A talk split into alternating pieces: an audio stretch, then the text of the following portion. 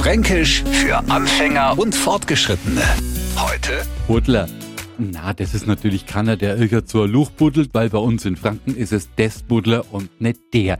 Und da kommt auch gleich der fränkische Klassiker, nämlich, ja, Sie können sich schon denken, ist Ozo de Buddlers Bar. Hätten wir Franken jetzt sowas wie an Aufnahmetest für alle Neufranken, noch tät wir das mit auf der Listen ganz oben hinsetzen, weil damit haben bestimmt auch Sie schon einmal an von vor da in eine totale Sprachkrisen gestürzt.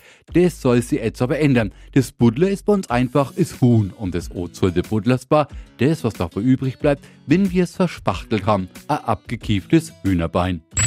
Fränkisch für Anfänger und Fortgeschrittene.